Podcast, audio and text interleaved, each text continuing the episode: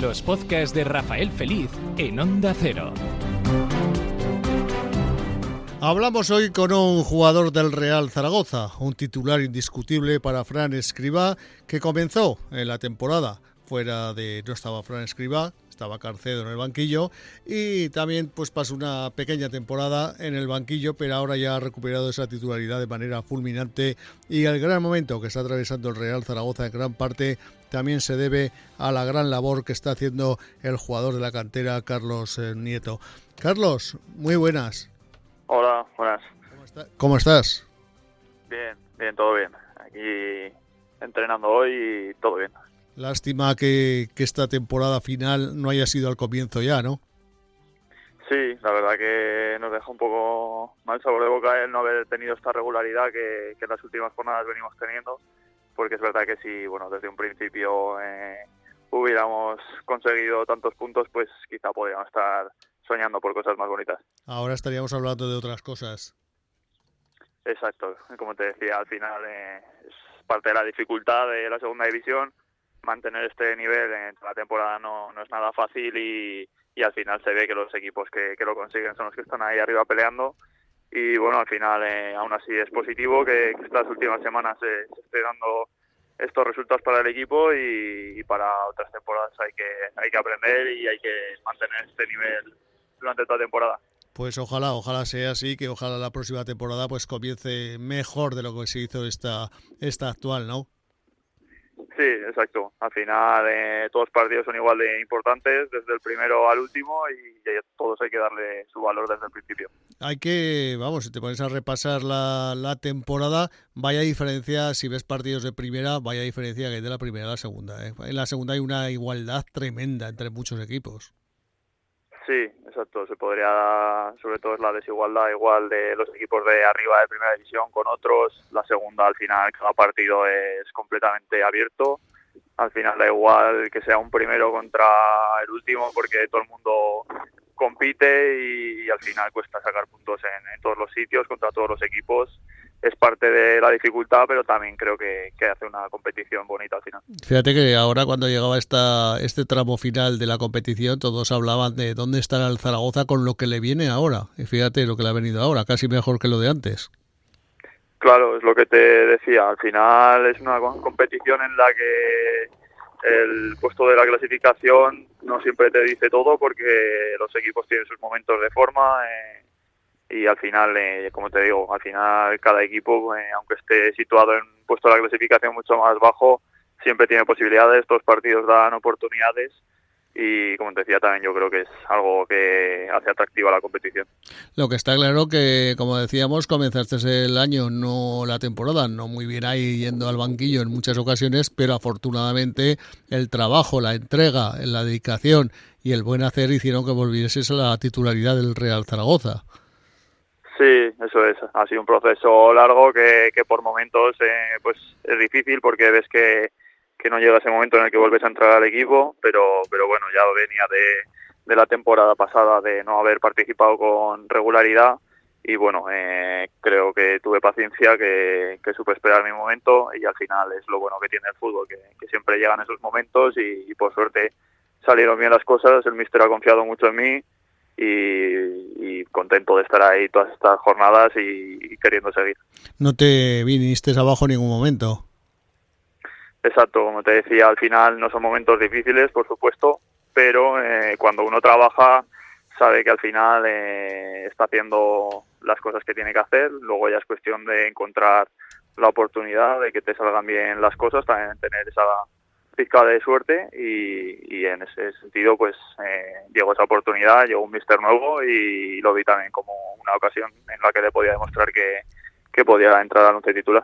Yo que, que llevo unos cuantos años en esto de la radio, con Leo Benhacker, que casi comencé con él aquí en el Real Zaragoza, me decía siempre que el puesto de carrilero era un atacante más, entonces, cuando el fútbol era más eh, práctico.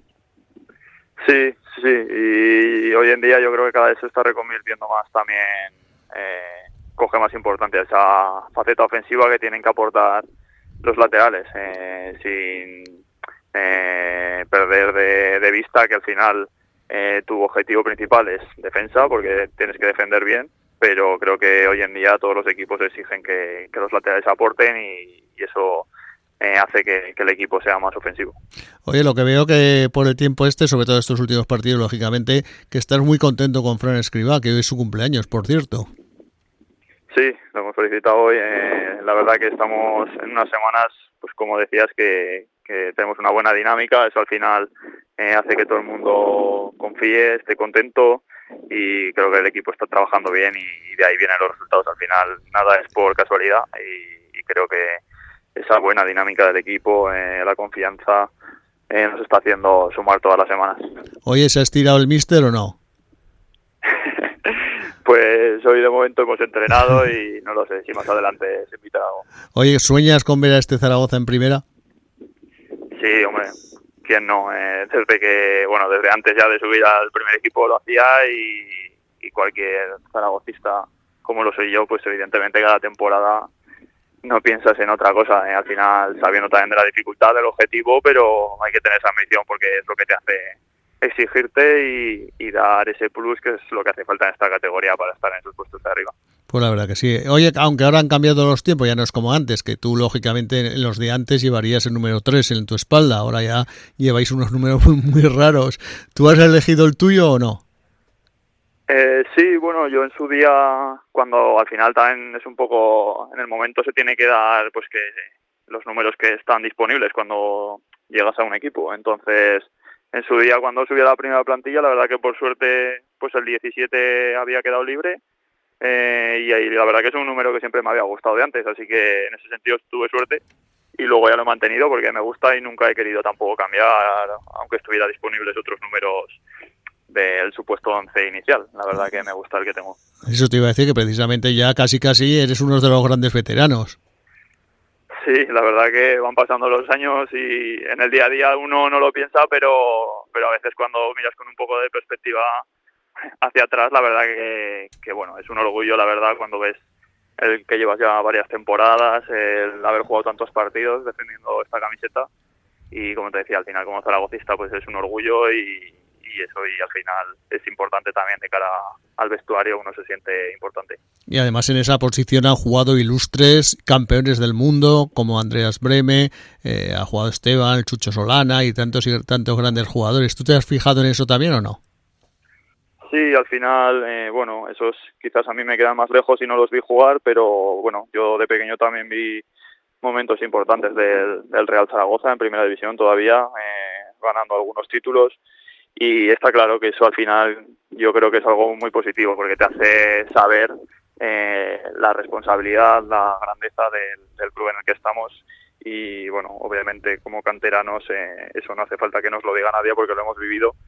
Y es una motivación y una responsabilidad al final para mejorar cada día. Y, bueno, lo que decíamos eh, y ojalá que, que pudiéramos hacer ser partícipes y volver al a ver al Zaragoza donde lo hemos visto nosotros de pequeños. Pues eso es lo que deseamos evidentemente absolutamente absolutamente todos, ver al Real Zaragoza y sobre todo ver gente de casa, de la cantera como tú, que, que lo hacen, que afortunadamente los tiempos también han cambiado en ese aspecto, que la grada ahora trata muchísimo mejor a los canteranos, que es muy importante.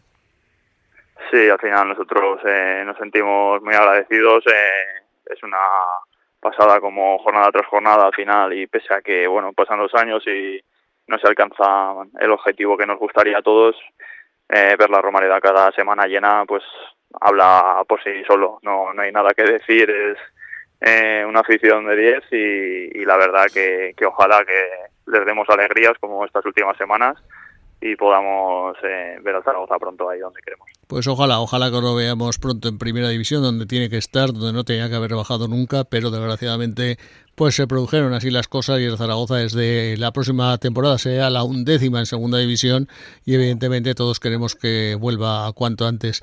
Carlos Nieto, gracias por estar con nosotros en la sintonía de Onda Cero y que haya muchísima suerte para el futuro. Te deseamos lo mejor y ojalá que sea siempre con la camiseta del Real Zaragoza. Muchas gracias a vosotros. Un, un abrazo. Sigue los podcasts de Rafael Feliz en Onda Cero Aragón.